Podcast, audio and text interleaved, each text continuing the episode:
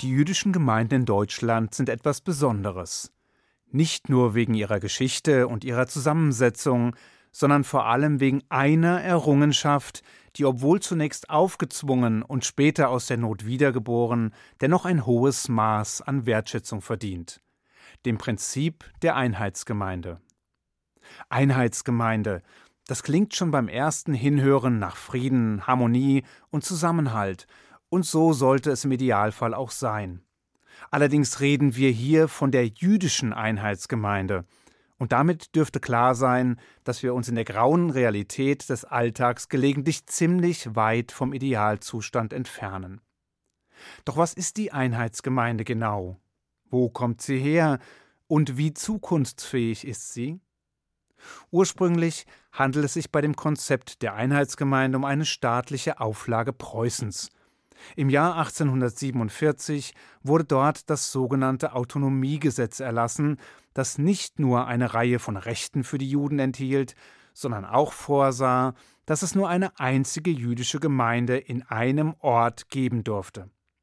Das hieß also, dass alle in einer bestimmten Ortschaft lebenden Juden Mitglieder der jeweils einzigen lokalen Einheitsgemeinde werden mussten.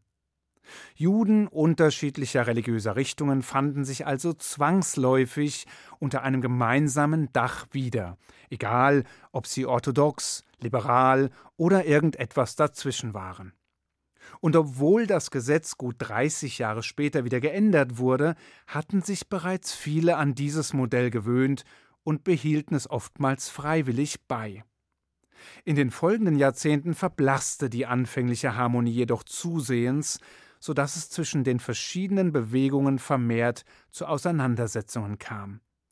Da nämlich die Reformbewegung mehr und mehr an Einfluss und an Mitgliedern gewann, änderten sie den Kurs der Gemeinden mitunter so stark, dass die gesetzestreuen Juden mehr oder weniger zum Austritt aus der Einheitsgemeinde gezwungen wurden. In der Folge gründeten sie sogenannte Austrittsgemeinden. Doch auch den umgekehrten Fall gab es hier und da. Sprich, mal traten die einen aus, mal die anderen. Und stets wurden neue Gemeinden gegründet und neue Synagogen gebaut. So wie in dem Witz, in dem ein Jude nach einem Schiffsunglück auf einer einsamen Insel strandet. Nach zehn Jahren treffen Retter auf der Insel ein, die der Gestrandete überglücklich empfängt, um sie anschließend auf seiner Insel herumzuführen. Dabei zeigt er den Rettern seine spärliche Behausung und zwei Synagogen, die er gebaut hat. Auf die Frage, wofür er denn zwei Synagogen brauche, meint der Jude, das hier ist die Synagoge, in der ich täglich bete. Und das dort drüben ist die Synagoge, in die ich nie einen Fuß setzen würde. Jedenfalls machten die Nazis dieser Entwicklung und dem blühenden jüdischen Leben in Deutschland bekanntermaßen ein jähes Ende. Und doch überlebte das Konzept der Einheitsgemeinde, wenn nunmehr auch eher aus der Not heraus geboren. Also nicht, weil man eine Wahl gehabt hätte, und nicht, weil man sich freiwillig dafür entschieden hätte, sondern weil die Zahl der Juden nach Ende des Zweiten Weltkriegs viel zu gering war, als dass man auf andere Weise hätte existieren können. Es waren oft nur eine Handvoll Menschen, die den Grundstein legten, um langsam und behutsam aber gleichwohl beharrlich dasjenige wieder aufzubauen, was so brutal zerstört worden war. Und so wurde die Einheitsgemeinde Schritt für Schritt wiederbelebt, als Ort, an dem eine jede Richtung, eine jede Gruppierung ihren angemessenen Platz findet, ob orthodox oder liberal, ob traditionell oder konservativ, ob religiös oder säkular. Und das war auch gut so, Wahrscheinlich war es sogar der einzig mögliche Weg, um dem jüdischen Leben in Deutschland das Überleben zu sichern. Und doch hatte sich etwas verändert, nicht nur zahlenmäßig, sondern von der Ausrichtung. Denn während vor dem Krieg das liberale Judentum zunehmend an Einfluss gewonnen hatte, orientierten sich die jüdischen Gemeinden nach dem Krieg eher in die orthodoxe Richtung. Wundern durfte einen das nicht. Denn einerseits zählten die Gemeinden im Nachkriegsdeutschland viele Juden aus Osteuropa zu ihren Mitgliedern, also solche, die in der orthodoxen jüdischen Tradition tief verwurzelt waren und die nach Vertreibung oder Flucht in Deutschland einen oft unfreiwilligen Neuanfang machten. Und andererseits herrschte vielfach der Wunsch vor, die fast vollständig zerstörten Welten von neuem aufzubauen, an die reichen Traditionen anzuknüpfen und zu verhindern, dass noch mehr verloren geht. Das bedeutete natürlich nicht, dass nun auf einmal alle Gemeindemitglieder orthodox waren. Ganz und gar nicht. Aber man schuf mit diesem Modell der Einheitsgemeinde zumindest einen Ort, an dem das jüdische Leben zunächst zaghaft und später immer sicherer von neuem zu keimen begann. Ein Ort, an dem die Tradition sichtbar und spürbar wiederbelebt wurde, und zwar vollkommen unabhängig davon, woher die einzelnen Mitglieder kamen und wohin sie wollten.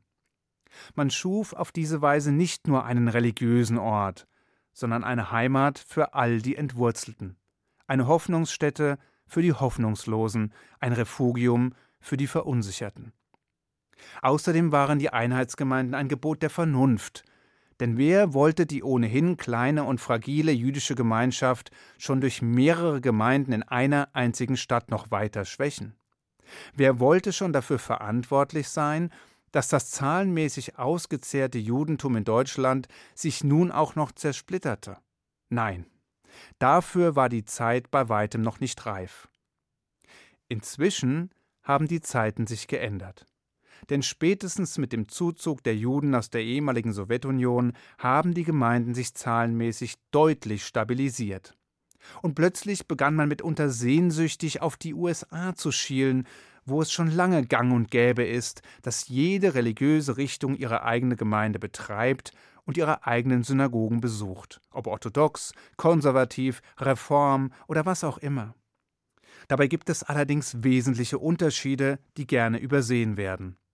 Denn erstens leben in den USA mehrere Millionen Juden, sodass ein stabiles Fundament existiert, auf dem all die unterschiedlichen Richtungen einen sicheren Stand finden. Zweitens hat sich das jüdische Leben in Amerika ohne die massiven Brüche entwickelt, die es in Deutschland gab. Was bedeutet, dass Wissen, Lernkultur und Bildungsstätten dort ebenso vorhanden waren wie Lehrer und Rabbiner. All das war in Deutschland zerstört worden. Und drittens wissen die amerikanischen Juden in aller Regel, warum sie sich für welche Richtung des Judentums entscheiden und wovon sie sich distanzieren. In Deutschland hingegen war die Abwendung vom traditionellen Judentum in den letzten drei Jahrzehnten nur selten von einer umfassenden Kenntnis der jüdischen Religion begleitet. Nur selten wussten die neuen Liberalen, wovon sie sich eigentlich genau liberalisieren wollten und nur selten hatten die Reformer der jüdischen Religion eine tiefere Kenntnis derselben. Stattdessen war der neue, zeitgemäße, liberale Weg vor allem eines, nämlich der einfachere Weg. Er ließ sich besser in den Alltag integrieren und war kinderleicht zu bestreiten. Was will man mehr?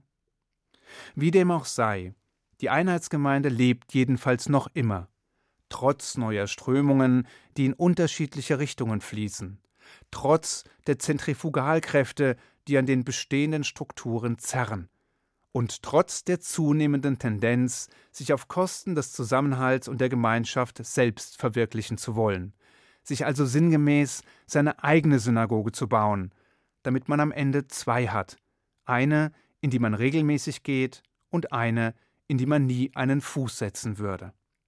Wer weiß, Vielleicht liegt die Zukunft ja tatsächlich in vielen kleinen Gruppen, die alle ihr eigenes jüdisches Süppchen kochen. Aber wer sagt denn eigentlich, dass man die vielen verschiedenen Suppen nicht gemeinsam genießen kann? Zusammen, unter einem gemeinsamen Dach, dem Dach der Einheitsgemeinde. Denn dieses hat sich bewährt und wird bestimmt auch dem nächsten Unwetter standhalten. Ich wünsche Ihnen einen guten Schabbat. Shabbat Shalom.